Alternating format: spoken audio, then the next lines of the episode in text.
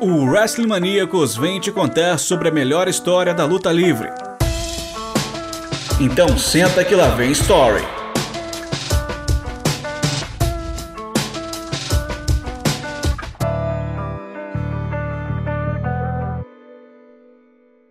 No início dos anos 2000, a WWE foi abastecida por uma leva de lutadores pesos leve da WCW, que impressionavam o mundo com uma habilidade e talento no ringue que destoava dos cenários do main event atual.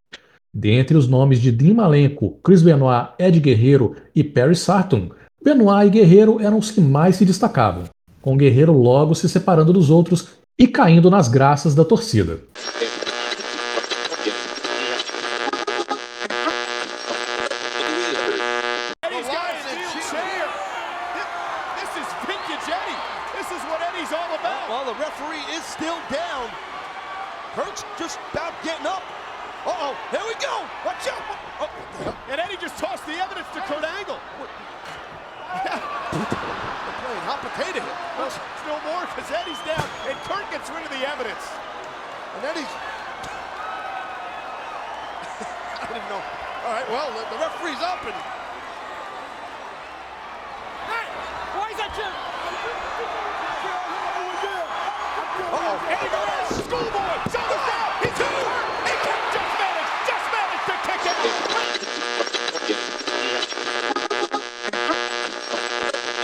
De hoje vamos falar como Ed rompeu as marcas de um simples peso leve para um dos lutadores mais queridos da história, graças à sua habilidade no ringue e personagem singular, com storylines com China, Kurt Angle, Rey Mysterio e Batista.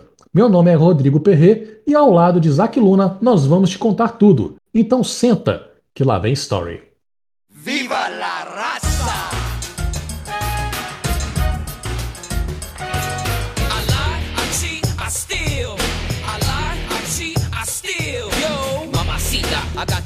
Passion that's lasting long. Los mujeres fall in love with that Latin charm. One woman isn't enough, amigo. Siempre cogiendo más mujeres porque soy latino. And I'm tougher than tough, calling your bluff, cuz. I lie, I cheat, I steal. What? I lie, I cheat, I steal. Yeah. I don't care if you don't like me. Uh, everybody wants to fight me. Do you feel it? Hey. Oye, lo claro, I ain't the one you wanna meet. Nada más caliente, I'm too hot for you. Yo,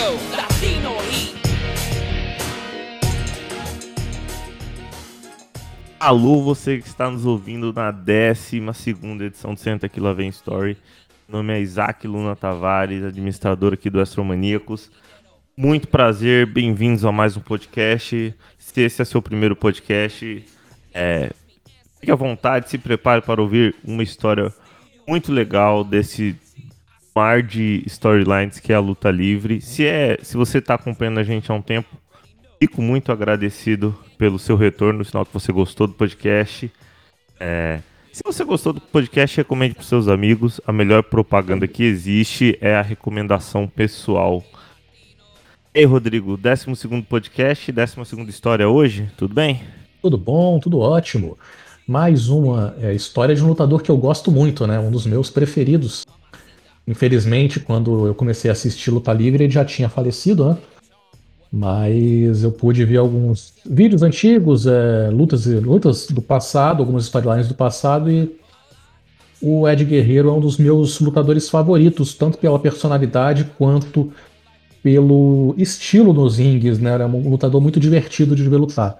Era, né? Um lutador muito divertido de ver lutar. A gente vai focar na passagem dele só na WWE, né? Período em que ele já estava na WWE.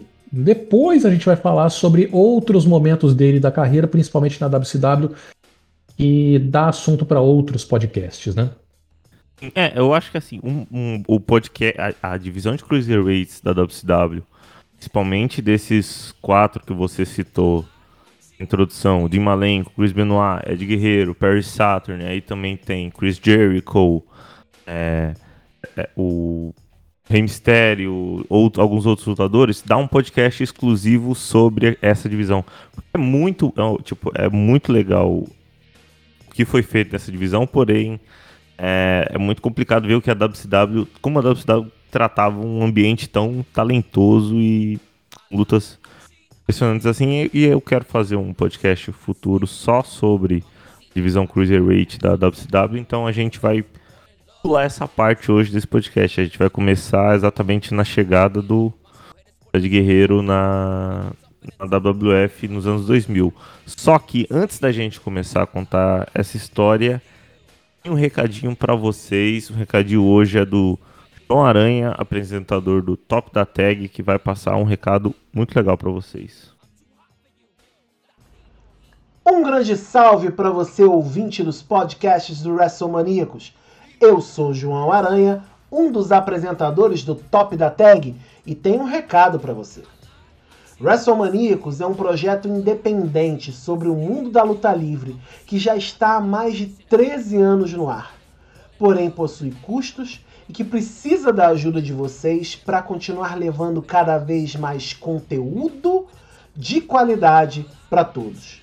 Então, acesse apoia.se barra WrestleManiacos e se torne um apoiador do site a partir de R$ reais. Com isso, você pode concorrer a brindes de acordo com o atingimento das nossas metas e colaborar com o crescimento do esporte no país. Vai lá, acessa apoia.se barra WrestleManiacos e confira. Um beijo, um abraço e fui. João Aranha. João Aranha. É isso aí. apoia.se barra a partir de R$ reais você já, você já ajuda a gente com esse projeto, com o projeto do Top da Tag, com o projeto do Mesa Quadrada, que tá lá sendo comandado pela Ana e pelo Guilherme. Os outros projetos da casa, agora a gente tá com live semanal na Twitch de quarta e de quinta-feira, sete e meia da noite. Quarta-feira tem a, a, Beatriz, a Mari e o Jackson. De quinta-feira, a Ana e a Gabu comandando nossos programas lá na twitch.tv maníacos. Os projetos da casa, tem os nossos textos no nosso site, atualizações de notícias, nossas redes sociais sempre muito atualizadas, apoia.se maníacos. Nos ajude. Mais alguma coisa antes da gente começar a contar a história, Rodrigo? Pode. Vamos para os anos 2000. Eu queria mandar um abraço para João Vitor Silveira Passos, nosso ouvinte semanal, que está passando por problemas, mas é, que as coisas vão melhorar. Fique tranquilo. Ele é maravilhoso. É um dos caras mais maravilhosos que a gente tem nessa unidade da luta livre. Um abraço também para todos que, que nos acompanharam nos programas, para quem chegando nesse programa. Passem o feedback desse programa, dos outros programas que vocês ouviram nas nossas redes sociais. Eu estou sempre olhando lá, tanto a, a, DM do Instagram quanto os comentários do, do Twitter. O seu programa quer fazer um elogio, quer fazer uma recomendação de programa? Manda pra gente. A gente, a gente gosta de ter esse feedback. Feedback, quando a gente tem, é, é como se fosse um pagamento pra gente também do nosso trabalho que está sendo bem feito. Beleza? Então, Beleza. Rodrigo. Vamos lá então. Introdução, por favor. A gente vai então para os anos, pro ano exatamente o ano 2000, virada milênio, porque o Ed Guerreiro, que é o nosso personagem principal, ele chega na WWF em 2000 com parte dos Radicals, é, interferindo numa luta dos New Age Outlaws. Os Radicals são os, os quatro citados do começo, do Malenko, Benoit, Ed Guerreiro e Perry Saturn, que saíram da WCW por estarem assim, desgostosos com a forma como eles eram tratados no cardio. Você tinha naquele momento uma WCW que ela completamente dominada no main event por o, pela New World Order, que é, já tinha três anos que estava se arrastando aquilo. E aqui a gente está falando de quatro lutadores muito bons que simplesmente ficavam perdidos no meio do card por não ter tratamento legal. É, eles vão então para a WWF em 2000 e aparecem sentados no, no na primeira fila do, do show até invadir o ringue para atacar os New Age Outlaws, né? Primeira luta do, do Ed, então, inclusive, é ao lado do Perry Saturn contra a New Age Outlaws, onde ele Infelizmente, na primeira luta dele de WWF, deslocou o cotovelo quando foi aplicar um frog, um frog splash. Algumas semanas com o braço enfaixado, o que uma estreia bem ruim pra ele na, na WWF. O Ed até ganhou a luta, né, depois do Frog Splash.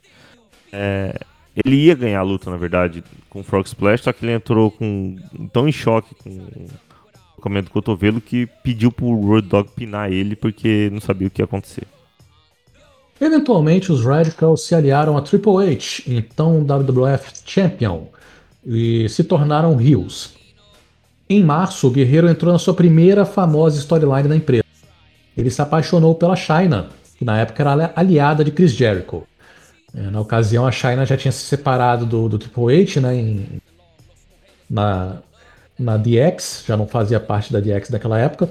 E a China, ela estava numa aliança com o Chris Jericho e começou rejeitando os avanços do Ed Guerreiro. Só que na noite seguinte da WrestleMania 2000, o Guerreiro venceu o cinturão do Chris Jericho, que era o cinturão europeu, com a ajuda da China, que se voltou contra seu aliado e aceitou o namoro com o Ed Guerreiro.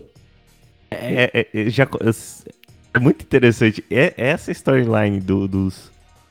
Do, Ed Guerreiro chegando na China ela rejeitando é muito divertido.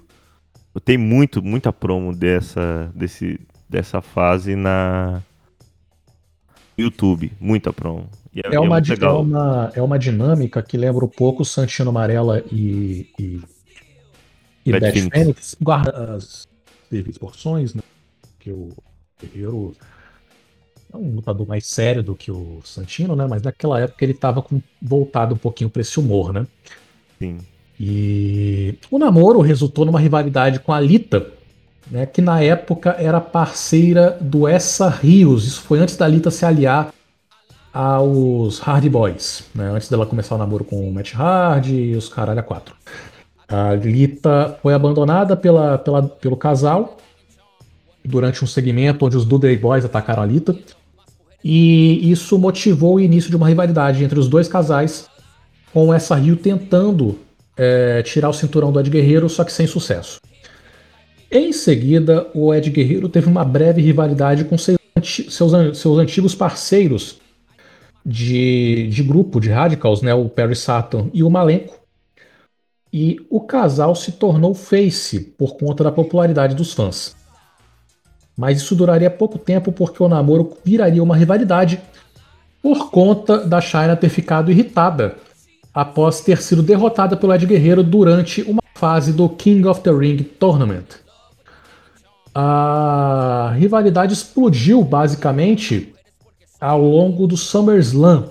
A dupla é, enfrentou a Trish Stratus e o Val Venis, que na época, por algum motivo incrível, era campeão intercontinental. Não me pergunte como Valvenis é, a luta era de duplas, mas valia o cinturão intercontinental. E quem fizesse a finalização, quem vencesse a luta, fizesse o pin, submissão, qualquer um dos quatro é, seria o novo campeão. O Guerreiro venceu a luta, né? mas quem fez o pin foi a China, na Triste Estreitos. E com isso a China se tornou é, novamente campeã intercontinental. Eu não lembro se foi a segunda vez ou a terceira vez que ela tinha sido. que ela se tornou eu campeão. Acho, acho que foi a terceira. essa né? é a terceira, porque ela já tinha, teve uma sozinha, uma depois com a aliança com o Chris Jericho. Eu lembro que teve uma dela na DX, né? Uhum. Com o Jericho e essa. Essa é a terceira.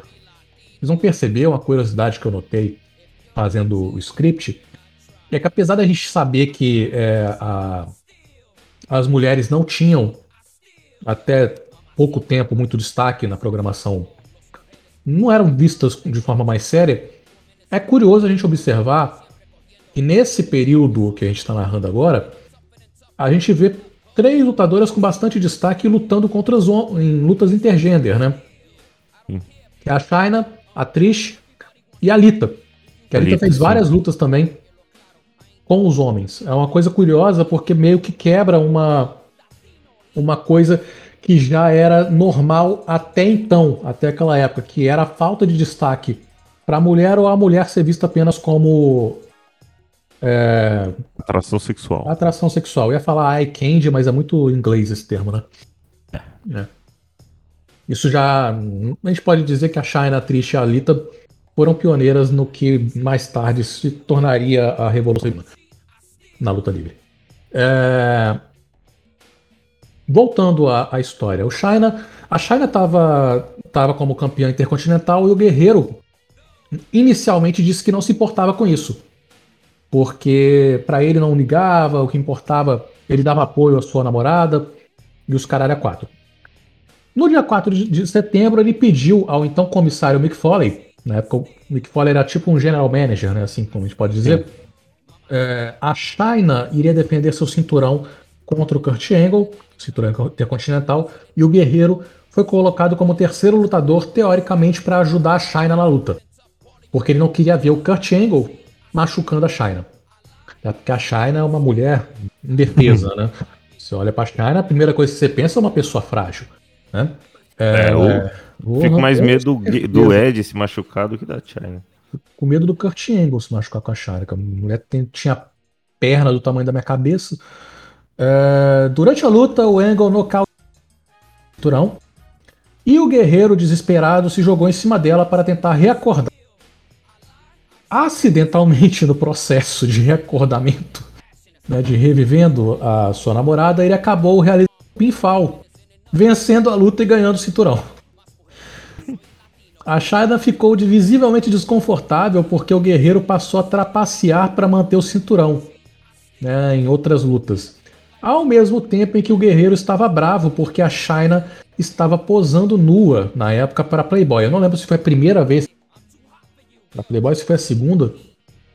Não, não faço se... ideia. Também não faço ideia porque eu não... Assim, ainda bem que acabou com isso, né? Porque Agora substituiu pelo OnlyFans, né? Agora o pessoal trabalha no setor, agora ganha o seu dinheiro por conta própria no OnlyFans. Uh, o guerreiro chegou a invadir a mansão da Playboy. A mansão da Playboy, para quem não sabe, era um dono da Playboy, que é um velho. Desde que eu ah. era jovem, desde que eu era criança, era velho. E ele era. Ele morava com um monte de coelhinha da Playboy, que ele dizia que era namorada dele. Como é que é a sociedade desse tipo de coisa, porque. Eu acho que esse dono da... Espero que tenha morrido. Enfim, eu acho que ele já morreu, já, já morreu. Aí tá, né? Quando parecia que a Shine ia terminar o namoro, né? Por conta dessa situação toda, o guerreiro pediu ela em casamento. E ela aceitou. Que bonito, né? O amor.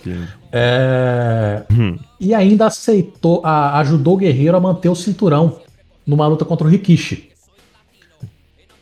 Só que o clima de amor e felicidade acabou quando o guerreiro foi encontrado tomando banho com duas amigas do Godfather.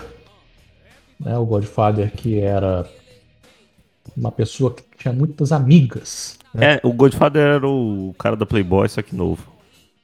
Mais ou menos novo, né? Porque o Godfather já, já, era meio velho. Uma dessas amigas, entre aspas, do Godfather, inclusive era a Vitória, que a gente conhece, que lutou na WWE, na TNA e tal segmento bem, bem ridículo. Ele justificou o motivo dele estar tomando banho com duas amigas porque duas mamacitas eram melhores do que uma. É, o incidente deixou o Ed Guerreiro como rio. Ainda bem, né, que deixou como rio, né? Imagina é, assim. pô, por favor. e os Radicals se reuniram, né? Aquele grupo se reuniu e houve uma rivalidade entre Radicals e uma nova versão de Generation dessa vez liberada pela China, composta também pelo New Age Outlaws, né, que é o Billy Gunn e o Hot Dog, e por um quarto elemento, conhecido como K... Como é que fala o nome Quick. K-Quick. Que você hoje em dia deve conhecer como Arthur. Inclusive, eu fiquei é, pensando nisso. É um absurdo a The Generation X ter sido induzida, introduzida ao Hall of Fame. Primeiro que a China não foi incluída, né? Não. Começou segundo, que a, a... segundo que a existência do Arthur também foi ignorada né, na, na DX, né? Absurdo. O Hall of Famer Arthur merece mais, mais reconhecimento. Mais respeito também. Os Radicals venceram essa versão da DX e uh, também ajudaram o Triple H a vencer o. Você vê, o Triple H já se voltou contra a DX numa época, né? E aí, ficha técnica.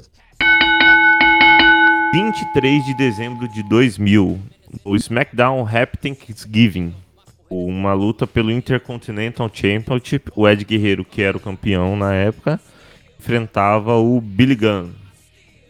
Eu coloquei essa luta aqui porque ela é, ela é interessante por ela ser uma das últimas assim dessa fase do Ed Guerreiro e ela tem no YouTube completo a luta. Então é fácil para assistir. É... Quando você vai assistir a luta, você consegue notar que o Ed Guerreiro tem um hit enorme.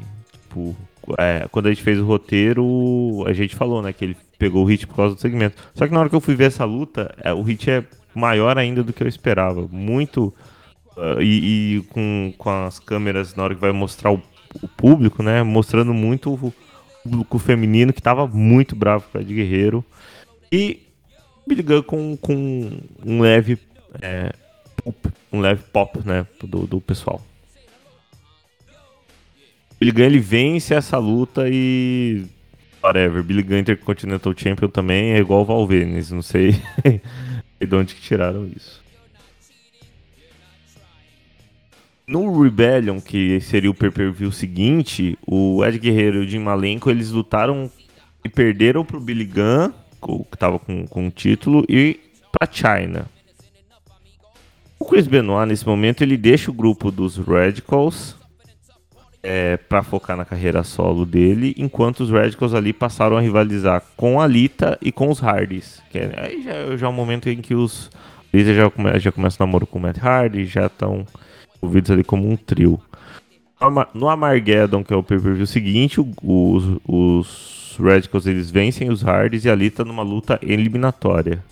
Tá lutando para como se fosse lutando na, numa 3 contra 3 mesmo, né? Saturne elenco e, e, e Ed Guerreiro contra os Hard Alita, como você falou, né? Participação feminina em lutas intergender. Um negócio que hoje em dia eu nem sonho em fazer mais. Chegando em 2001, o Ed Guerreiro ele então começa a fildar ali com o Chris Jericho, com o Chris Benoit e com o X-Pac pelo título pelo cinturão intercontinental. O cinturão intercontinental fica no, no envolvido ali no rumo do Guerreiro por tempo, mas logo ele muda de foco para o European Championship. Ele vai rivalizar com o Test, F, né, descansa em paz, e, e, e, derrota o Test na WrestleMania X7 com a ajuda do, dos seus parceiros de Radicals, o Jim Malenko e o Perry Saturn. Eventualmente o Guerreiro deixou os Radicals e se aliou aos Hardys e Alita, mas isso durou muito pouco tempo porque desde 1999, antes mesmo de ele estava viciado em analgésicos por conta de um acidente de carro. E em maio de 2001 ele teve que ir para uma rehab, porque o vício atingiu um nível muito sério. E em novembro de 2001 ele foi demitido, três dias depois de ter sido preso por dirigir, por dirigir bêbado. Então começou uma fase do guerreiro fora da, da WWE ele passou o final de 2001 até o início de 2002 no circuito independente. Lutou com o Super Crazy, é, o Super Crazy que era da ECW, no primeiro show da história da Ring of Honor. Também lutou na WWA, onde ele se tornou campeão de pesos leves da WWA. Ele venceu também o Rey Mysterio o CM Punk em uma luta pelo título da IWA. Né? É curioso, né? A gente ter visto uma luta do, do Ed Guerreiro com o CM Punk. O né? CM Punk. É, a gente falou no último. Pro, no último, não, no sim, programa. Uhum. Engraçado, CM Punk que tá aí hoje e o Ed Guerreiro, que, que, são, parece que são elementos de duas fases muito distintas, assim. Ele ainda lutou de novo com, com o CM Punk, né? Perdeu o cinturão que ele tinha vencido na noite seguinte. Né? E retornou ao Japão, fazendo algumas lutas na NJPW uh, durante um pequeno período de tempo até voltar à WWE em abril. E o seu retorno foi fazendo uma rivalidade que era é, basicamente uma Dream Match, né? Ed Guerreiro atacou Rob Van Dam, que na época era o Intercontinental Champion. O Ed derrotou o Rob Van Dam para se tornar o campeão, manteve o título vencendo outras duas lutas contra o desafiante mas eventualmente perdeu o cinturão em uma leather match contra o Rob Van Dam, em uma luta bem bacana, tem no YouTube. Essa, essa, luta é muito boa, tem no YouTube. Essa luta eu acho que é uma das. Essa tem no YouTube faz uns 10 anos quase, Uhum. porque eu lembro que há muito tempo eu assisti essa luta, era uma das minhas lutas favoritas por bom tempo. Até o W Network a gente conseguir ver mais coisas.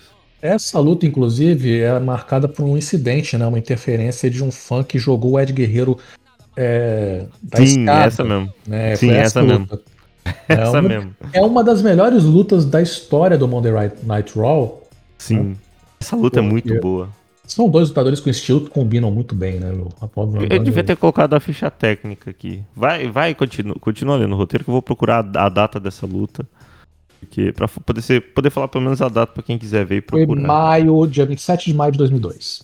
Isso. Essa luta é muito boa. Devia ter feito ficha técnica, mas. Seguimos É. em frente. Quem quiser, procure que tá fácil de achar. O YouTube tem. Só escrever Ed Guerreiro contra Rob Van Dam, que acho que é o primeiro resultado que aparece. É, seguindo, ele iniciou uma rivalidade com o Steve Austin. Uma rivalidade entre Stone Cold Steve Austin e Ed E Guerreiro. Ed Guerreiro, putz, ia ser demais. Eu, Só- eu fico impressionado. É, só que um problema é que o Steve Austin, na mesma época, pediu pra sair da empresa. Foi o final da carreira do Steve Austin, né?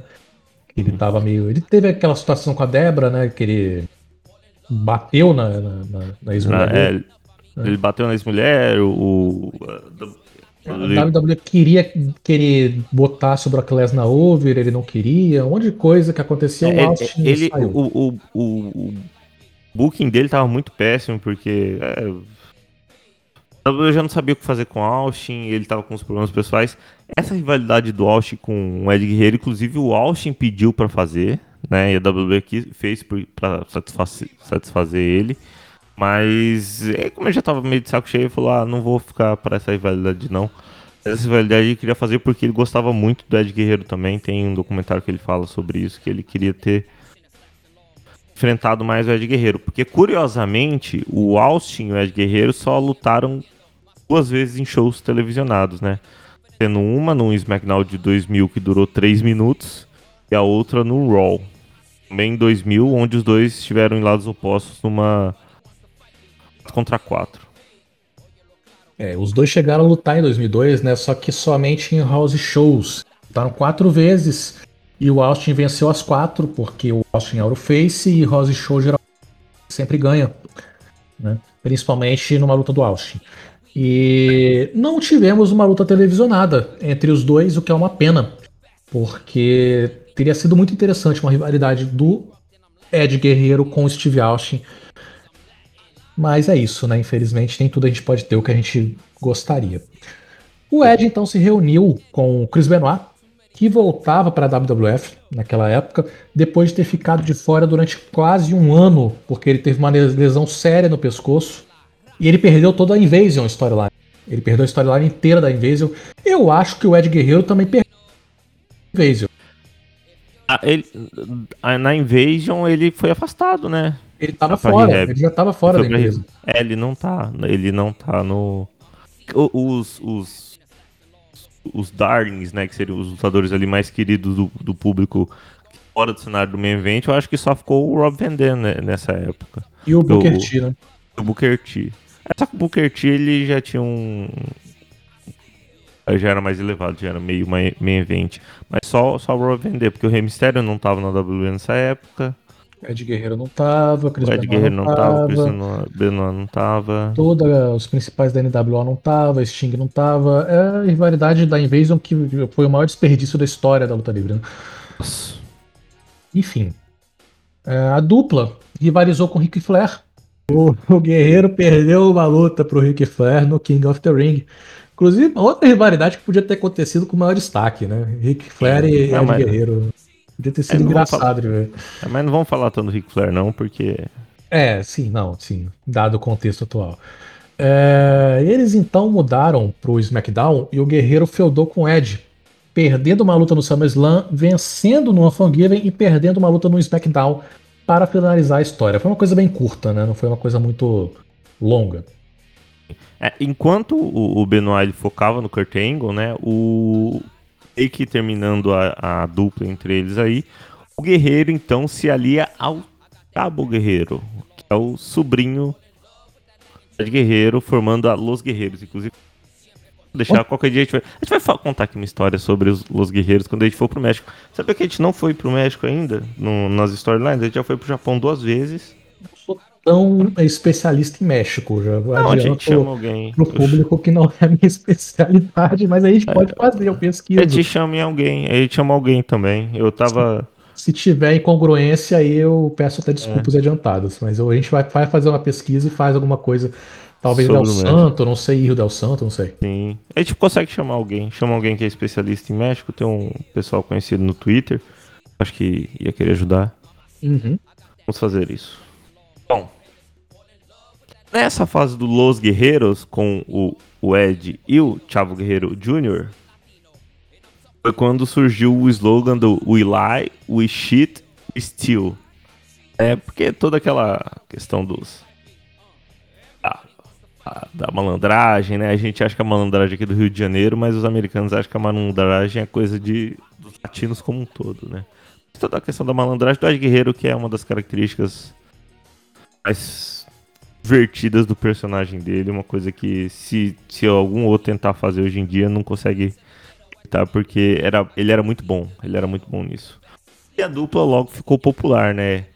É, nessa época, inclusive, a, a WWE faz um torneio por, pelo título de equipes, porque antes você tinha o, o, World Tag Team Champions e a WWE lança então o WWE Tag Team Champions, porque como eram duas, duas brands, tinha acabado de ser o SmackDown, um, uma divisão separada, eles fizeram um novo turão e um novo torneio.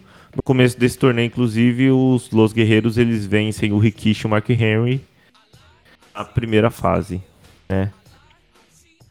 Em seguida, iniciou-se uma história ali em, com o Benoit e o Kurt Angle. É, o, o Chavo ele disse pro Chris Benoit que o Ed teria sido atacado pelo Angle em uma das salas backstage, né? Benoit, sendo amigo do, do Ed de época de Radicals, foi tentar salvar o, de guerreiro, mas acabou sendo trancado pelos guerreiros dentro da sala. Porque é. o Kurt Angle e o Benoit estavam numa, numa dupla com inimizade. Eles não tinham uma, uma parceria é, de dupla normal. Eles tinham aquela clássica. Era aquela, aquela clássica dupla da WWE, o único booking que a WWE conhece para duplas. e é de colocar os, duas pessoas que não se gostam para fazer dupla e ganhar o cinturão de duplas. É, o, esses tempos atrás teve Foi... Sheamus e Cesaro que era assim também. Sim. E aí, no fim das contas, o, o Ed, que era amigo do Benoit até então, apareceu nessa sala e atacou o Benoit com uma cadeira. E, apesar disso, para su surpresa de todo mundo, né, o, o Benoit e o Angle, que venceram os guerreiros eventualmente no torneio, né, eles venceram na semifinal, e o Benoit e o Angle contaram na final com a ajuda dos guerreiros para Eventualmente eles perderam é, o cinturão pro, é, pro Ed esse, e pro Rei é, Mistério. Só pra, pra falar, esse a final do torneio tá lá no segundo podcast do Senta que lá vem Story sobre o, o Rei Mistério, porque esse foi um dos primeiros títulos dele e a gente tem uma ficha técnica dessa luta lá naquele programa do Rey Mysterio. Porque quem ganhou o torneio foi. Quem ganhou, quem lutou contra o Benoit e o Engle na final foi o Ed Rey Mysterio. E essa luta também é muito boa. Essa luta é muito, muito boa. Eventualmente o Ed e o Rey Mysterio recuperaram o cinturão. Ganharam o cinturão de dupla. Né? E no Survivor Series, a, os guerreiros, a dupla campeã, e Benoit e Angle fizeram uma luta entre as equipes. E a gente vai ver agora a ficha técnica. 17 de novembro de 2002, WWE Survivor Series. Uma Triple Threat Elimination Match, o Ed e o Rey Mysterio, que eram os campeões, colocavam seu título em disputa contra Los Guerreiros e Chris Benoit e Kurt Angle. Essa luta é dos tempos que a WWE tinha uma divisão de duplas ali valorizada. Você tinha putz, o Angle que já participava do main event, estava ali na divisão de duplas. Durante o torneio, o Brock Lesnar participou do torneio com dupla com alguém, tal. E essa luta, você vê que ela tinha sido a penúltima do card e ela teve quase 20 minutos de duração. Essa luta é muito boa. Por ser Elimination Match, você é, tinha, elimina, eliminava um, eliminava a dupla, né? O Benoit e o Angle, eles foram os primeiros eliminados do combate ali por volta dos 13, 15 minutos de luta.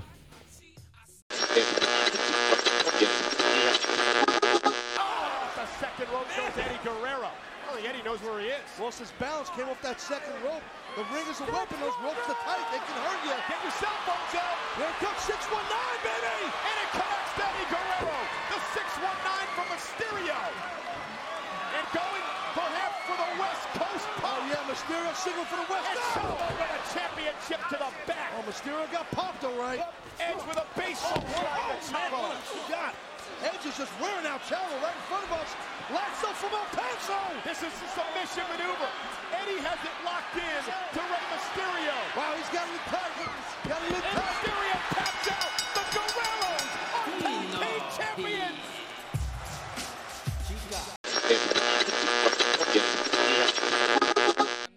Quase no final da luta, após o Rey Mysterio acertar o 619 no Ed, o, o Chavo ele entra no ringue e quebra a contagem.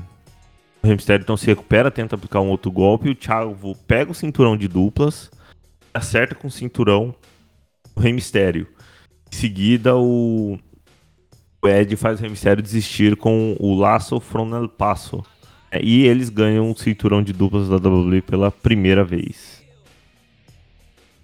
Essa popularidade que eles tiveram, toda a questão do- da gimmick do Eli e o Chito Steel, fez com que os guerreiros virarem faces, né? Mesmo usando das artimanhas deles.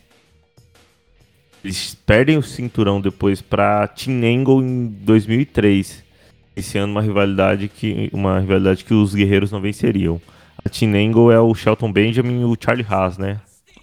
E eu fui ver o vídeo de uma das lutas. A próxima luta que a gente vai falar, né? Que a gente vai passar rapidinho. É incrível, né? Como, como o booking de 2003 era bom, né? O Shelton e o, e o Charlie Haas, eles pareciam estrelas já. tipo, Na forma como eles se vestiam, o jeito deles. Era. Acho que 2003, esse período de 2003 e 2005, pra mim, é um dos meus favoritos da, da, da WWE. Nossa, sim. É, é, é Principalmente que eu mais SmackDown, né? Especificamente o SmackDown, na época que o Paul Heyman bucava Tocava. SmackDown. Ele era o Red Booker do SmackDown, era muito bom. insano de divertido, cara. A melhor fase da WWE. Se um dia eu pegar a WWE pra rever um período da história, acho que eu veria essa fase assim, porque tem guerreiros, tem Kurt Angle, tem Team Angle, tem Undertaker, tem Randy Orton, Brock Lesnar, tem Benoit, Tem o pessoal que veio da ICW, o Rhino, tá? O Van Sim, Dam, tá? Rey Mysterio, Ed. Mysterio, É Ed, essa Christian tá também. Essa fase é muito boa. O... A gente pode fazer um dia, pegar um dos pay-per-views dessa fase e falar só sobre as rivalidades que estavam tendo. Pegar o, o melhor pay-per-view dessa fase e falar um Centro Clave Story do pay-per-view inteiro, assim. É, pode ser. É, Alguém cinco que- que dias, cinco dias antes do Judgment Day, a gente vai falar sobre essa luta agora, rapidinho. É, o Chavo, ele machucou o bíceps. É, eles iriam, é, ia ter uma luta guerreiros contra Team Angle. Só que sem o Chavo, o Ed precisava de um substituto. E ele escolheu o Tajiri. Tajiri que na WWE sempre teve uma gimmick mais de comédia, né? Porque ele é japonês e pro americano... Japonês e baixinho. É, pro Japão. Pra, Japonês e baixinho. É... Acha que japonês e pessoas baixas são piada, né? E aí, é, os dois, surpreendentemente, ganharam o cinturão de duplas. Né? O- acho que foi o primeiro título de duplas do, do Tajiri, ou não me recordo se foi o primeiro ou se foi o segundo. E os dois mantiveram a equipe até o momento em que perderam os cinturões e o Ed atacou imediat- imediatamente, virando o rio. A justificativa dada pelo guerreiro foi de que o Tajiri havia acidentalmente acertado o carro lowrider do Ed Guerreiro durante a luta. É. Ele disputou é, em seguida um torneio pelo cinturão norte-americano em julho de 2003 e chegou na final, onde enfrentaria seu grande amigo Chris Benoit. E ele venceria Chris Benoit após o Rhino, que na época era parceiro do Benoit, atacar o Benoit fazendo um heel turn, uma rivalidade que eu imagino que não tenha dado muito certo, porque o Rhino não teve muito destaque naquela época, né? E pouco tempo depois, o Ed Guerreiro defendeu o cinturão norte-americano contra o Rhino, o Benoit e o Tajiri, vencendo a, a luta. A próxima rivalidade do, do, do Ed, a próxima pequena história do Ed Guerreiro foi com o John Cena. Nessa época, John Cena já estava na empresa, né? já estava iniciando sua, sua fase é, de rapper, né? Essa, é, essa fase é World Life. World Life. É. This is basic tokenomics. Basicamente, uma das raras oportunidades onde o Vince aproveitou a cultura é, americana, que era o período. Basicamente, o John Cena é um Eminem. Né? Uma, naquela época era uma referência total ao Eminem. A gente não fala, mas era, né? O auge do Eminem, né? 2002, 2003, do Eminem já estava no ápice da carreira e o é, Ed Guerreiro venceu uma parking lot brawl, né, uma luta na, na garagem, né, estacionamento contra o John Cena, contando com a ajuda do Chavo Guerreiro, que voltava após uma lesão. E o Ed Guerreiro se tornaria duplo campeão ao vencer o título de duplas novamente com o Chavo Guerreiro. A próxima rivalidade com o Ed Guerreiro foi com o Big Show, uma rivalidade fantástica que girou em torno do fato do Ed Guerreiro dar um burrito para o Big Show. Olha, quem escreveu essa storyline tá de parabéns, cara. Você tá vendo, ô, ô, é Rodrigo, é muito bom, cara. É muito bom. Tá, elogiando. Não, o vídeo disso aqui é inacreditável. Você tava elogiando as, as rivalidades de 2002 ou 2005 aí. A gente tá falando da rivalidade do cara que o burrito com laxante. Continua ótimo. Tá ótimo. É melhor que qualquer coisa que a WWE fez esse ano. E o Ed ainda quase quebra o, o banheiro com Big Show dentro ainda, porque o vídeo é maravilhoso. É, ele pegou um, um escavadeira, algum bagulho assim, não foi? foi é, ele arrebenta o banheiro com Big Show é, dentro negócio. bizarro, cara. ele acaba. A, a história terminaria com o Big Show conquistando o americano comércio, né? Ganhando a rivalidade, né? Porque, porra, também só foi sacaneada a validade toda. Tem que ganhar, né? Quatro dias depois, os guerreiros perderiam tipo, Bachan Brothers. Se você não se lembra do Bachan Brothers, perdeu porra nenhuma, tá bom? Fique tranquilo. Você, é... falou dos Bachan, você falou dos Bachan Brothers, sua internet até deu uma picotada, porque. É o, é o, é o microfone que ele tá com mau contato. Ele deu uma picotada nervosa aí, porque falar Basham Brothers, ninguém. lembra desses caras, cara. Eu não, sou, não consigo nem descrever uma coisa que eles fizeram de relevante. É nada. Eles não eram relevantes. É. é... Ganharam duas vezes o cinturão de duplas, pra você ver, né? É, mas... E aí, com essa derrota, foi o início da rixa entre tio e sobrinho o Chavo Guerreiro eventualmente atacou Ed Guerreiro, uh, o que levou a uma luta entre os dois do Royal Rumble que foi vencido.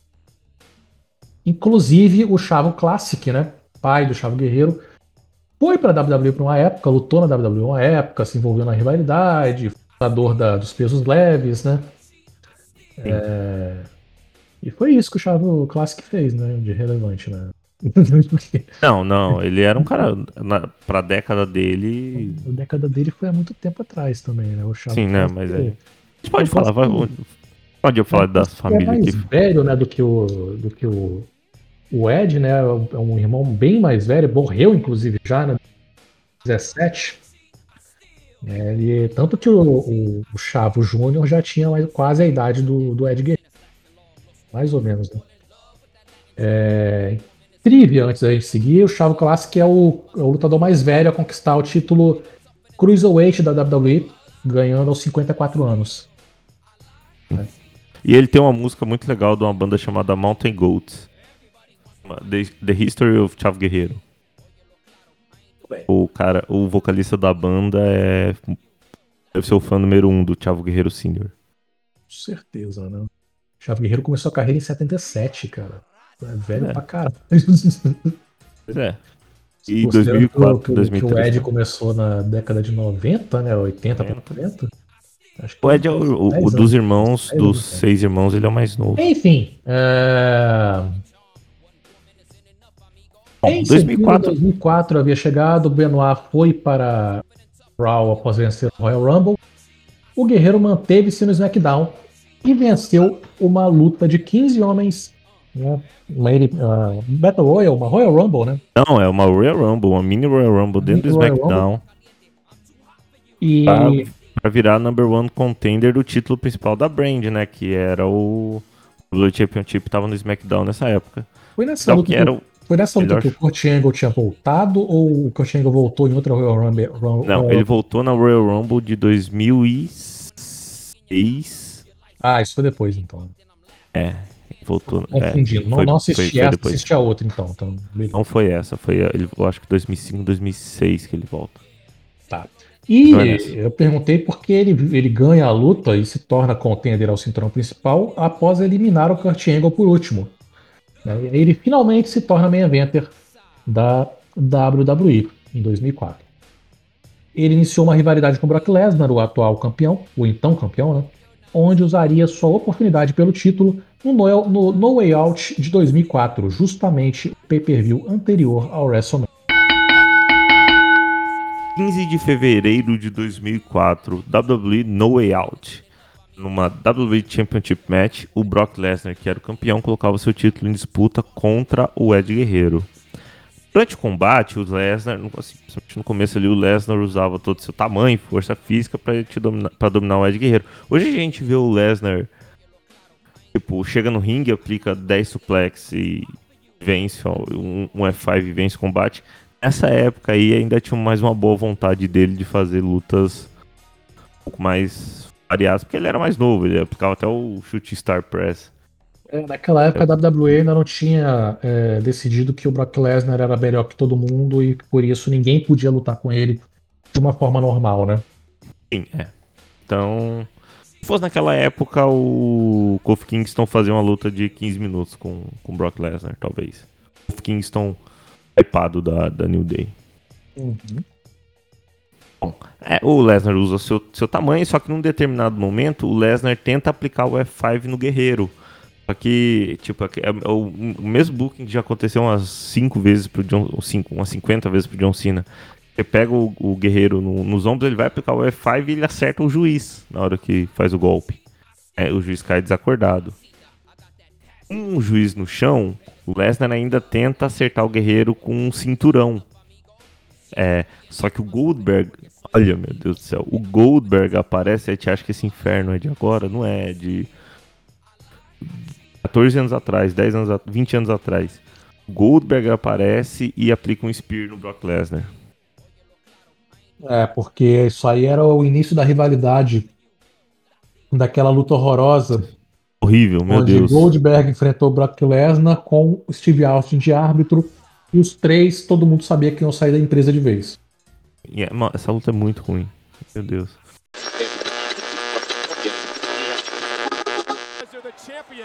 Trying to figure out what to do here. Brock Lesnar, where the hell's he going? I don't know. Eddie's down, the referee is down, and Brock Lesnar is making his way out here, and this cannot be good. Oh no. Lesnar's got not this way, Brock, not this way. No one's gonna stop Lesnar. The WWE Championship in his hand. What's, what's Brock gonna do with this? I have no earthly idea, but this cannot be good. Lesnar's bringing the championship into the ring. Oh. Brock Lesnar has that championship gold in his hands in the ring. The referee's still down, so I'm, referee's not going to have a clue what whatever Brock has in mind. I don't know. What is Lesnar doing? I don't know what Lesnar. The hell? What? Wait a minute! What the hell? Spear!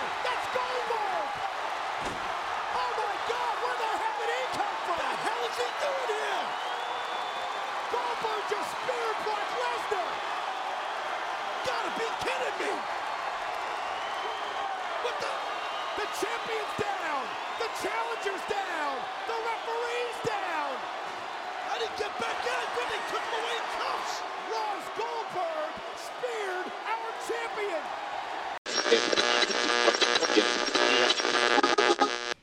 Com Lesnar baqueado pelo Spear, o Lesnar ele ainda tenta aplicar um segundo F5 no Guerreiro, que reverte o golpe num, num DDT, onde a cabeça do Brock Lesnar acerta em cheio o cinturão que estava no meio do ringue. Ele tentou bater o cinturão no Guerreiro, o cinturão estava lá, tomou um DDT com, acertando de rosto no, no cinturão.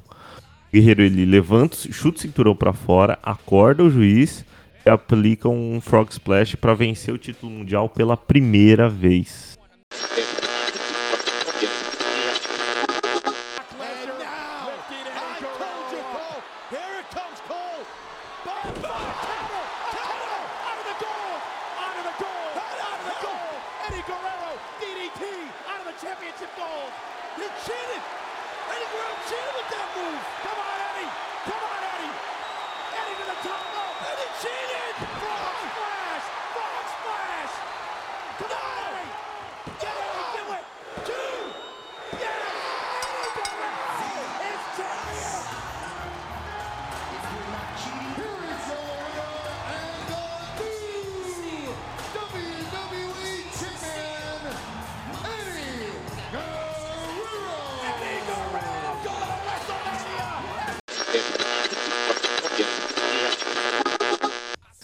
Rivalidade seguinte foi contra o Kurt Angle, que havia vencido uma Triple Threat Match no No Way Out, né, no mesmo pay-per-view, contra o Big Show e o John Cena para se tornar um number one contender do WWE Championship na WrestleMania.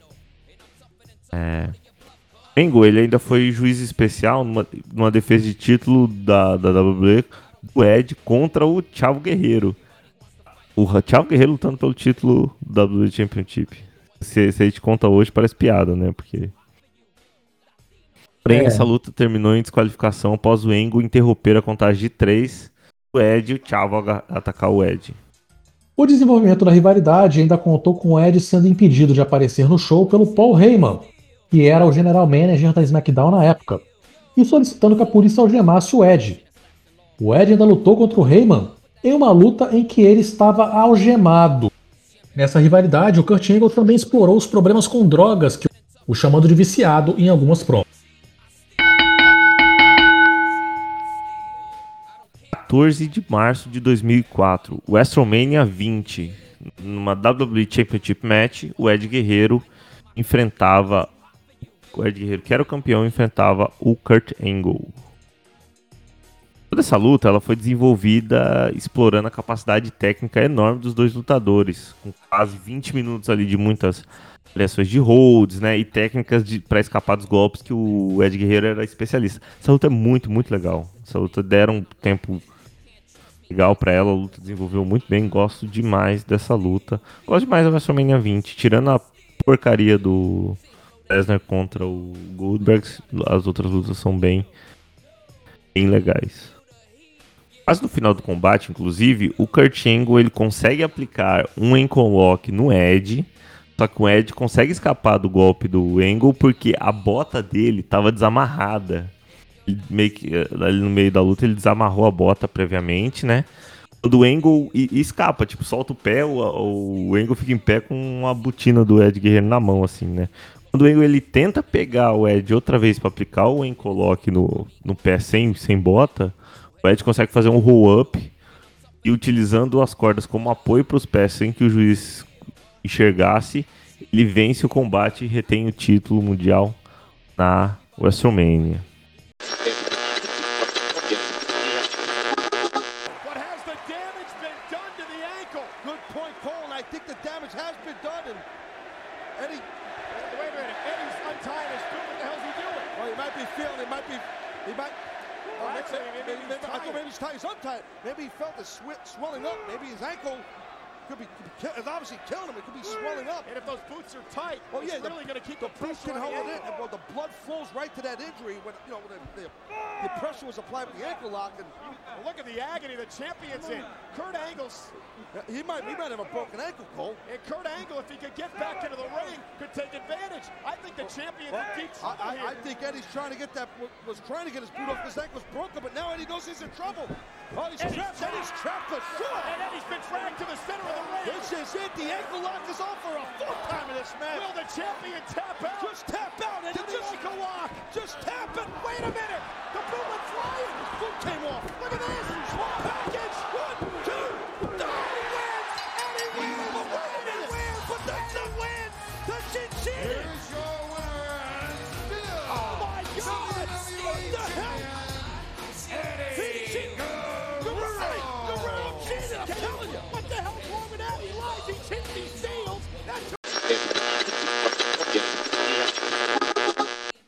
Fim dessa WrestleMania, inclusive, é marcado pelas. Aquela, uma das cenas mais, mais incríveis. Que não é tão lembrado pela WWE porque envolve o Ed Guerreiro e o Kurt Angle comemorando que os dois estavam com o título mundial. Porque o, o, o Ed Guerreiro e o Chris Benoit, o Chris Benoit tinha acabado de vencer o World Heavyweight Championship. Uma luta clássica contra o Triple H contra o Shawn Michaels. É, era pra ter sido uma, um momento histórico, né? Porque eram dois lutadores e eram vistos como midcarders, passaram a vida inteira como midcarders, apesar, apesar do Chris Benoit o título principal na WCW, né? Eles tiveram uma longa trajetória e infelizmente os dois morreram e o Chris Benoit tem aquela história toda, né? É, enquanto o Benoit fez o que a gente sabe em 2007, 2004 seria o penúltimo ano de vida do Ed. É, em março ele entraria numa rivalidade com o GBL, rivalidade que ficou pessoal quando o GBL causou um ataque cardíaco de kayfabe na mãe do Ed. Show. O Guerreiro defendeu o cinturão contra ele no Judgment Day, venceu ao se qua- desqualificar acertando o cinturão no GBL, mas essa luta é marcada por um problema. Né? O Ed sangrou em excesso porque ele fez um, um corte muito fundo na, na hora de fazer o Blade, né?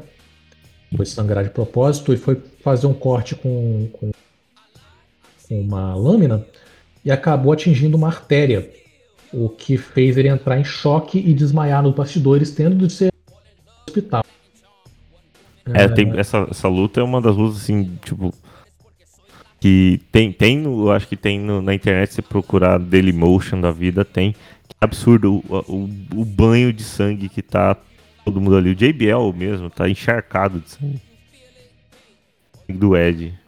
É, no Great American Bash, o Guerreiro defendeu o cinturão de novo contra o JBL e perdeu, porque o Kurt Angle reverteu a vitória dele. Ele teria ganho a, a luta se o Kurt Angle não tivesse revertido. O Kurt Angle estava atuando como comissário da, da, do- da- da empresa na época. A rivalidade prosseguiu, agora envolvendo o Kurt Angle. Causaria mais uma derrota para o Guerreiro, dessa vez numa cage match. Os dois então se enfrentaram numa luta e o Kurt Angle venceu.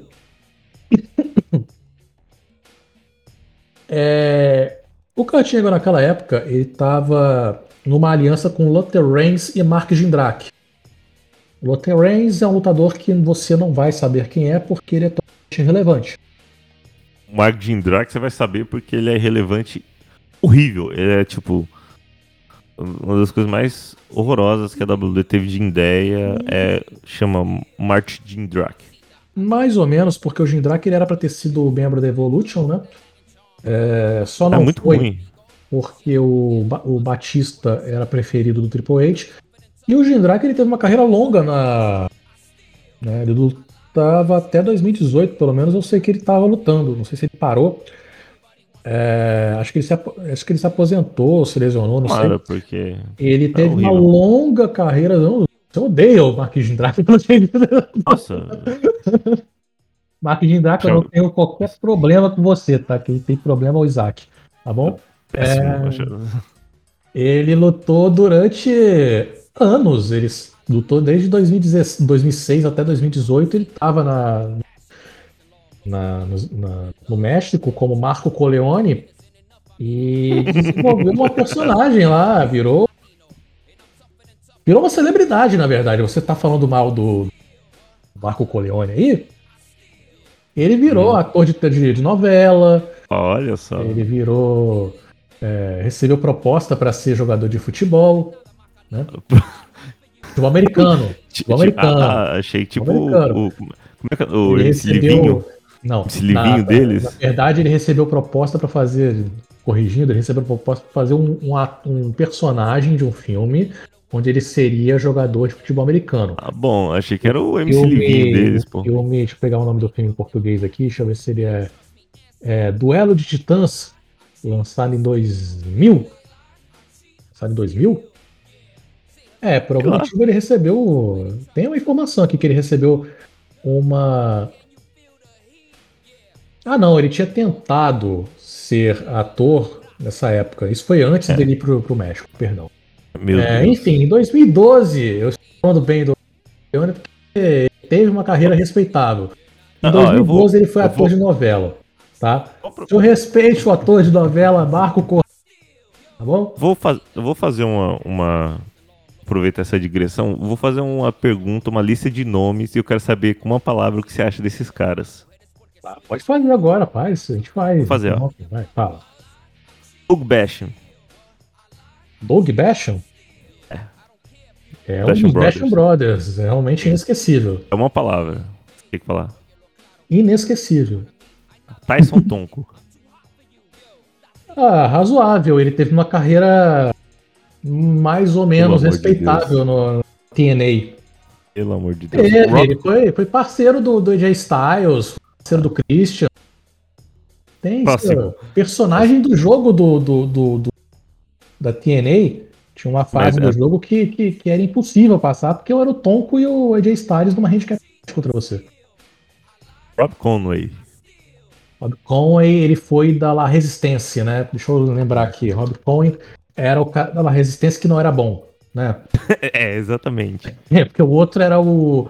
Era o. Outro era o René Dupré. Ele é do Pre. E depois teve o Sylvester, Sylvester Grenier, alguma coisa assim, né? O melhor deles era o do Pre. O Conway, ele teve uma carreira depois. E era um lutador bem relevante. É mais. Edrich. Hendrich. Ele tem um relacionamento muito bom com o Michael Cole, né? O Hendrick, o Hendrick, ele, ele tinha uma personagem de poeta, bodybuilder, que era muito boa, cara. Que, a pena que o Hendrick não era bom pra fazer essa personagem. É fantástica. Ezekiel Jackson. O último campeão da SW. Do SW. Olha só. Eu gostava do Ezequiel Jackson, isso que é pior de tudo. Eu gostava, minha achava li- ele, é. eu achava ele razoável. É, deu. O, o- o Rodrigo, infelizmente, o nosso podcast vai acabar na 12 edição. É. Porque- Eu, não, eu gostava dele, eu gostava daquele grupo do. que era ele. Eu, Vai cagar, vai cagar, eu Rodrigo. gostava, eu sou, eu, eu sou um defensor da. da, da Esse lutador da- grande, burro e ruim. Não, né? não, não, senhor. Eu gostava do Braun Strowman. Tá? Gosto de lutadores É. grandes. Burro E e ruim. Não, burro, acho que o senhor está estereotipando os lutadores. Ah, continua. Vamos voltar. Voltar que já foi quase 10 minutos aqui falando de. Tá bom. Bom, no Survivor Series, então, ficou marcada essa Team Angle, né? Que é o Angle, o Luther Reigns, o Mark Jindrak, contra a Team Guerreiro. A Team Guerreiro, que era. por Guerreiro, Big Show que se aliou ao Guerreiro, né? O John Cena que entrou no lugar do Rey Mysterio, que eu acho que na época, e o Rob Van Dam. Esse grupo venceu Kurt Angle, Carlito, Luther Reigns e Mark Jindrak. Não confundir Luther Reigns com Roman Reigns, por favor, tá? Luther Reigns é um, Pelo amor de Deus, é um cara que. 98% dos fãs de luta livre não sabem sabem quem é, quem é. porque. é um, é um dos lutadores bombados que apareceu na WWE 3 que não deu em porra nenhuma. Tá? Igual, igual todos os outros que eu acabei de falar aqui. Não, senhor. O Ezequiel Jackson é um campeão da ICW. Tá bom. Eu respeite a carreira de Ezequiel Jackson. Marco Corleone, que eu sou o ator de telenovelas, telenovelas. Marco Corleone.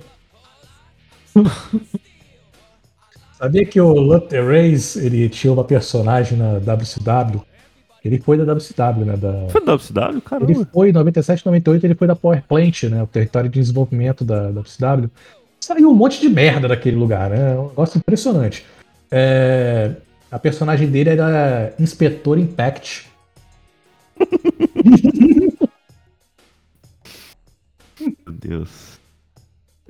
Ed Eu Guerreiro tentaria novamente conquistar o título de JBL. Aliando-se a Booker T, os dois e Undertaker enfrentaram JBL, que reteve o título. Apesar de não terem tido sucesso tirando o título do JBL, o Booker T e o Ed Guerreiro se tornaram brevemente, mas não conseguiram ganhar o cinturão de equipes. E aí chegou o Royal Rumble de 2005. Ed Guerreiro entrou como número 1 um da, do Royal Rumble. Ele durou 28 minutos até ser eliminado pelo Edge. Não foi pelo. pelo. Foi pelo Edge? Eu não sabia que tinha sido pelo Edge. Foi. É, o evento é Achando que foi marcado. por quem? Não, achava que tinha sido, sei lá, por Kurt Angle, algum ninguém assim. Não, foi.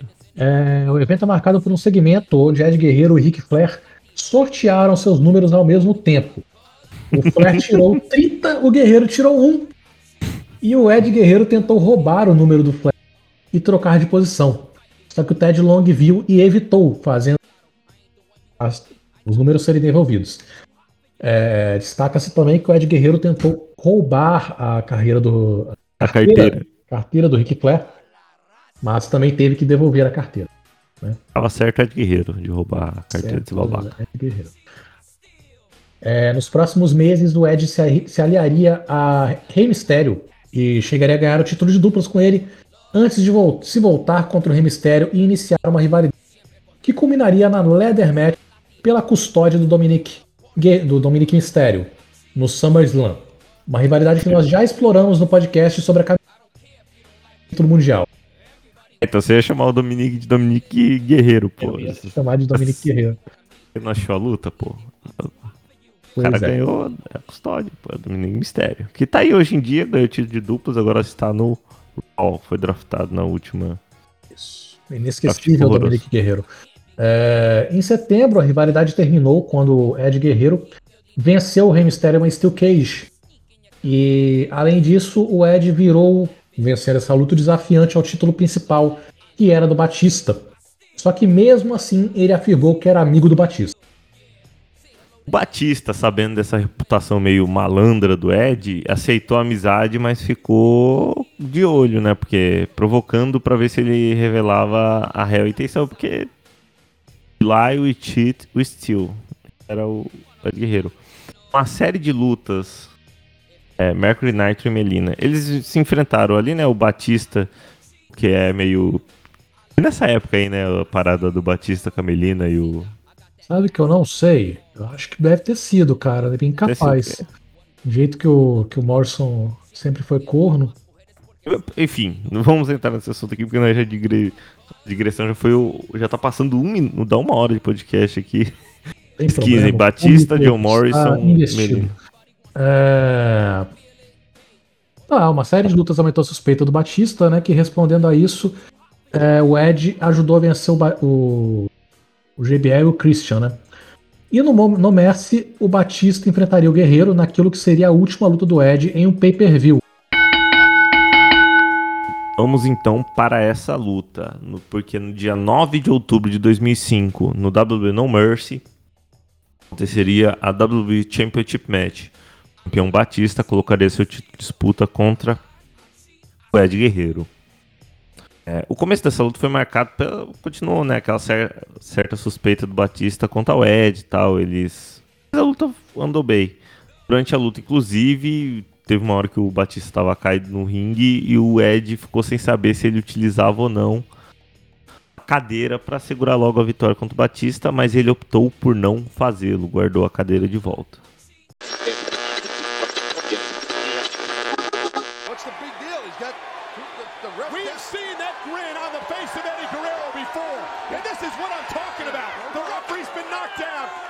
Steel chair. I told you so. I told you the true colors would come tonight. Well, look, uh, well, maybe. Well, well, maybe you're right. The referee's been knocked down. The champion is prone in the center of the ring. And Eddie has a steel chair. What else do you want? Well, I bet you got. I thought he was gonna hit him in the back. Wait a minute. He's gonna hit him in the back. He's gonna get him right across the spine, Cole. Eddie looks like he's struggling. He's gonna hit him. Look at that steel chair in hand. Perhaps he's struggling with his conscience. You want to apologize now? You want to apologize now? Not yet. Well, what about now? You want to oh, apologize now? Oh, my. Guerrero did the right thing, but I think the damage might have been done emotionally here because Batista he spotted that chair.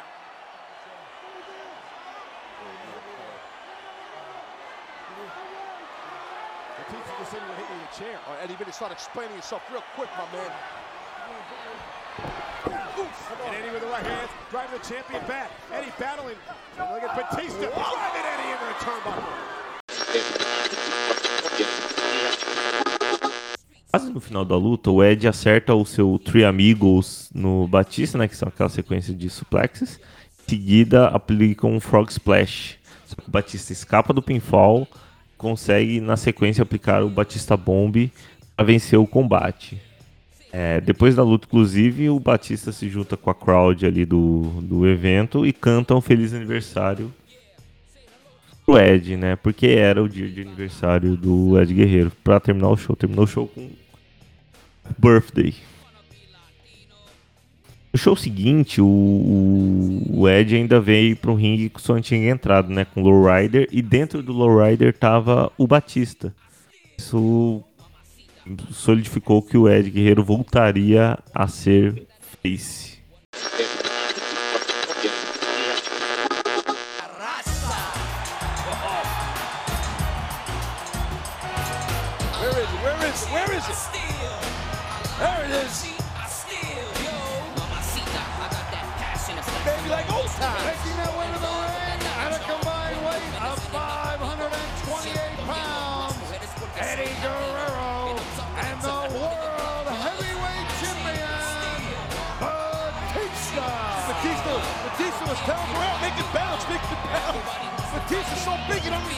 Fit the thing. Well, they said earlier, Latino heat is back. The low rider, Eddie's having fun again. The, the old music. It's, uh, whoa, watch out. Oh, heads up. Oh, man, look low, baby. Don't fall out, champ. The World Heavyweight Champion spared no expense.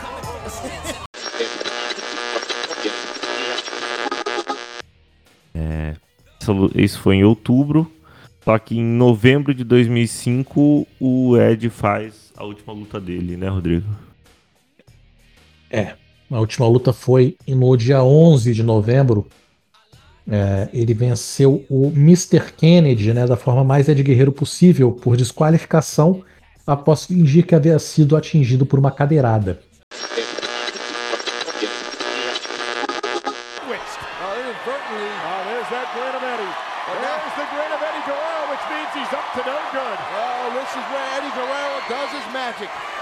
Mean, accidentally, the referee got squished. And now, wait a... Oh, Eddie Guerrero. Eddie Guerrero with steel chair in hand. The referee's been knocked down. Guerrero's got that big grin on his face. And uh, Kennedy's about to eat the... Ch- oh, Eddie, Eddie realizing the referee's coming, coming to here. What the hell? Eddie has tossed the evidence to, to Kennedy. This is classic Eddie. Oh, my God. Kennedy caught red-handed. Oh, my God. Kennedy caught red-handed. God, you gotta be kidding The winner of this match as a oh. result of a disqualification, Eddie Guerrero. That is vintage Eddie Guerrero. Lying and cheating and stealing. Oh. Eddie, Eddie joining Lashley, Mysterio, and Batista on the A luta colocava o Ed Guerreiro, inclusive, como parte da equipe do SmackDown para o Survivor Series. No dia da sua morte, ele ia lutar com Batista e Randy Orton pelo principal. E a ideia, segundo fontes, era de que o Ed ganhasse o título para que o Batista pudesse tirar férias e se recuperar de uma lesão das costas. Só que essa versão é negada pelo Batista no livro dele. Né? O Batista disse que não, não era verdade isso. O Orton foi colocado no lugar do Edge lá na Survivor Series e venceu a luta após ser o último sobrevivente. De Orton. E depois termina com o Undertaker aparecendo, se eu não estou enganado. É aquela cena do. Do, do SmackDown inteiro celebrando e o Undertaker aparecendo porque já estava com uma rivalidade com o Randy Orton. É, tem o meme, o meme que tem no Twitter é do tipo o Randy Orton assustado e Undertaker saindo do meio do fogo. É, é esse momento aí. Tem esse meme no Twitter. O Ed morreu no dia 13 de novembro de 2005, né, do- dois dias depois da, do dia 11. Ele foi encontrado pelo Chavo Guerreiro desacordado em um quarto de hotel. E o Chavo conta na, contou em 2020, na gravação Dark Side of the Ring, que o Ed desmaiou no quarto enquanto segurava uma escova de dentes e estava quase morto quando o Chavo o encontrou. O Ed faleceu antes da ambulância chegar aos 38 anos. Se fosse hoje, o Ed teria em torno de Ele teria 54 anos hoje. É a idade mais ou menos do Sting. Não, o Sting é mais velho. O Sting já tem 60 anos já. É, o Sting tem 60 anos. Nossa, nossa o Sting tem 60 anos, cara. Tá lutando aí. Tem 58 anos, será? Tem, tem 54 anos pra gente ter Cheiro por quanto? É a idade do Goldberg. Acabei de conferir aqui. Exatamente a idade do Goldberg. Ele teria exatamente a idade do Goldberg, o que indica que ele poderia ainda estar lutando, né? Se ele ainda quisesse, talvez, né? O Cruzeiro tem 50. Aí você bota mais o estilo de luta. Talvez a gente veria ele até 2015, 2016. É, depende, né? Acho que o Ed parecia o tipo de cara que poderia ficar mais tempo na luta livre. Enfim, é, o... uma autópsia revelou que ele teve insuficiência, insuficiência cardíaca por conta de uma aterosclerose, que é uma doença vascular crônica e progressiva que geralmente se manifesta na fase adulta ou idosa. Os episódios seguintes do, do Raw do SmackDown, no dia 13 ou foi no dia 11, não lembro, tiveram tributos ao Ed Guerreiro. Não houve progresso em nenhum em nenhuma storyline. Nenhum lutador foi obrigado a lutar, mas muitas lutas aconteceram, inclusive uma do Chavo, que venceu utilizando o Frog Splash em homenagem ao tio. Cara, esse eu, eu, eu não sei porque em 2012, 2013 eu assisti esse show. Cara, é horrivelmente triste esse show, tipo é, é absurdo.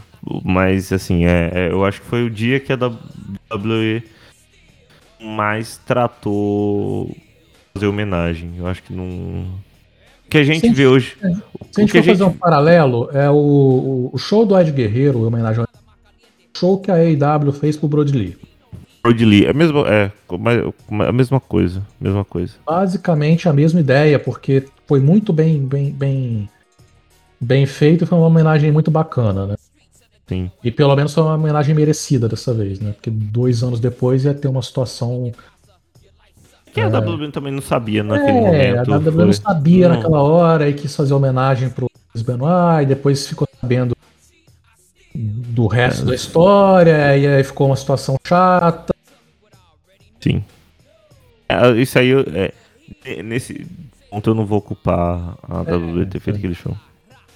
Bom, é, naquele momento, né, 2005, a TNA também homenageia o Ed, dedicando o, o Genesis, né, que é o pay-per-view principal. TNA em homenagem ao Ed Guerreiro. A Ring of Honor nomeou o show seguinte que eles teriam como o, a noite do tributo. Seria para homenagear também Ed Guerreiro, que foi um dos Ring of Honor Original, né? Tava no primeiro show da empresa. CZW e a Ohio Valley Wrestling, essas que também eram empresas indies, mas eram das principais empresas indies, também realizaram tributos. É, e hoje em, até hoje em dia a gente vê o, o ainda luta, às vezes com a faixinha do EG no braço lutas, lutas importantes. E tem muitos lutadores que usam muitas, muitas referências ao Ed Guerreiro, porque pegou uma fase ali que só que tá em destaque hoje nos Ings tinha o Ed Guerreiro como um dos seus lutadores favoritos. Cabeça eu até coloquei no roteiro aqui, eu lembrei da Sasha Banks e da, da Bailey, que usam muitas referências ao Ed Guerreiro. Sasha Banks termina muita luta com Frog Splash, dedicado principalmente Eddie Guerrero inspired me to become a WWE superstar. I grew up watching him. There was an instant connection. His charisma, his skills in the ring, everything about him was so special. At WrestleMania 32, my gear was dedicated to him. She's gonna be wearing Eddie's gear.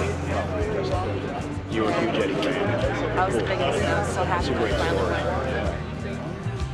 To see you have Eddie's flames on and, and to show how much you loved him meant the world to us. I want people and little girls to feel how Eddie made me feel when I watched wrestling.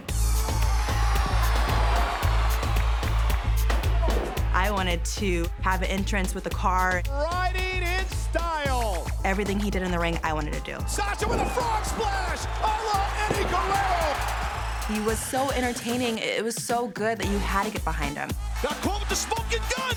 Eddie Guerrero pulled him over there on Matt Hardy. I was just a little girl being a fan, and now I'm doing everything I've ever dreamt of. Oh, look at this! Look at this! and Dana's been tossed out. Sasha paid homage to Eddie Guerrero with that move. Thank you for representing Eddie in such a special way. His legacy is going to carry on forever. I hope I'm doing him justice.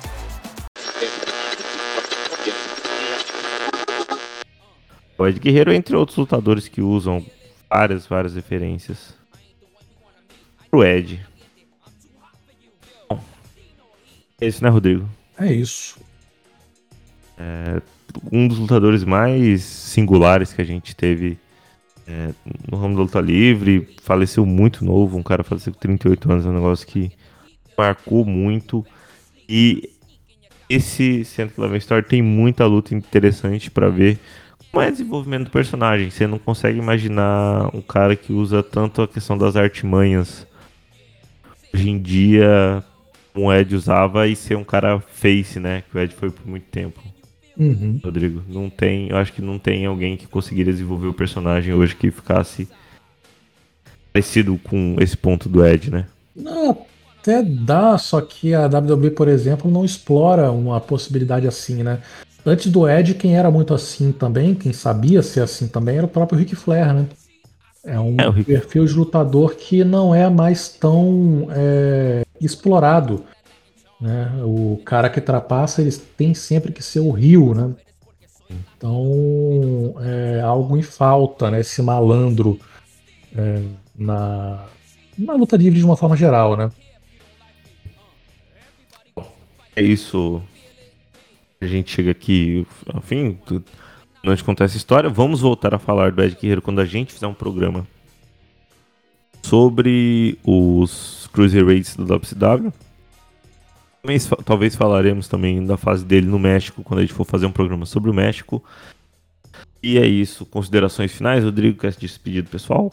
Ah, Agradecer o, o, os- o público que sempre acompanha a gente, o pessoal que sempre está com a gente, quem está assistindo agora, pela- ouvindo pela primeira vez, é, espero que tenha gostado e próxima edição a gente vai falar sobre mais um- uma, uma história, mais um lutador, ainda não sabemos qual, a gente vai ver ainda, mas a gente volta novamente daqui a algumas semanas com mais uma história. Isso aí. Esse programa sai no- na segunda-feira, agora no dia 11. É, semana que vem tem te- Top da Tag com Jora e Marco Gil. Depois a gente volta com outro lutador. Alguma ou, outra empresa que não seja da WWE de alguma outra década diferente, que é a nossa, nossa ideia aqui para poder escolher os, os nossos temas. Mais uma vez, muito obrigado. Como o Rodrigo falou, Bem-vindo quem está ouvindo pela primeira vez. É, acompanhe as nossas outras edições, nossos outros podcasts, podcasts aqui da casa. Nos siga nas redes sociais. Se você tem algum feedback que queira passar para a gente sobre alguma coisa que a gente falou no programa, ideia para os próximos programas, manda lá. Estamos em todas as redes sociais, só pesquisar por WrestleManiacos, Twitter, Facebook, Instagram, é, no TikTok, só que o TikTok, ninguém faz dancinha aqui, tá parado, mas a gente tá em todo lugar. Também lembrando do nosso Apoia-se para poder ajudar esse projeto, apoia.se barra Astromaníacos. E é isso, o Astromaníacos, somos maníacos por wrestling. Até mais. Wrestling Maníacos Podcast. Há mais de 10 anos sendo maníacos por wrestling. Acesse wrestlingmaníacos.com e confira.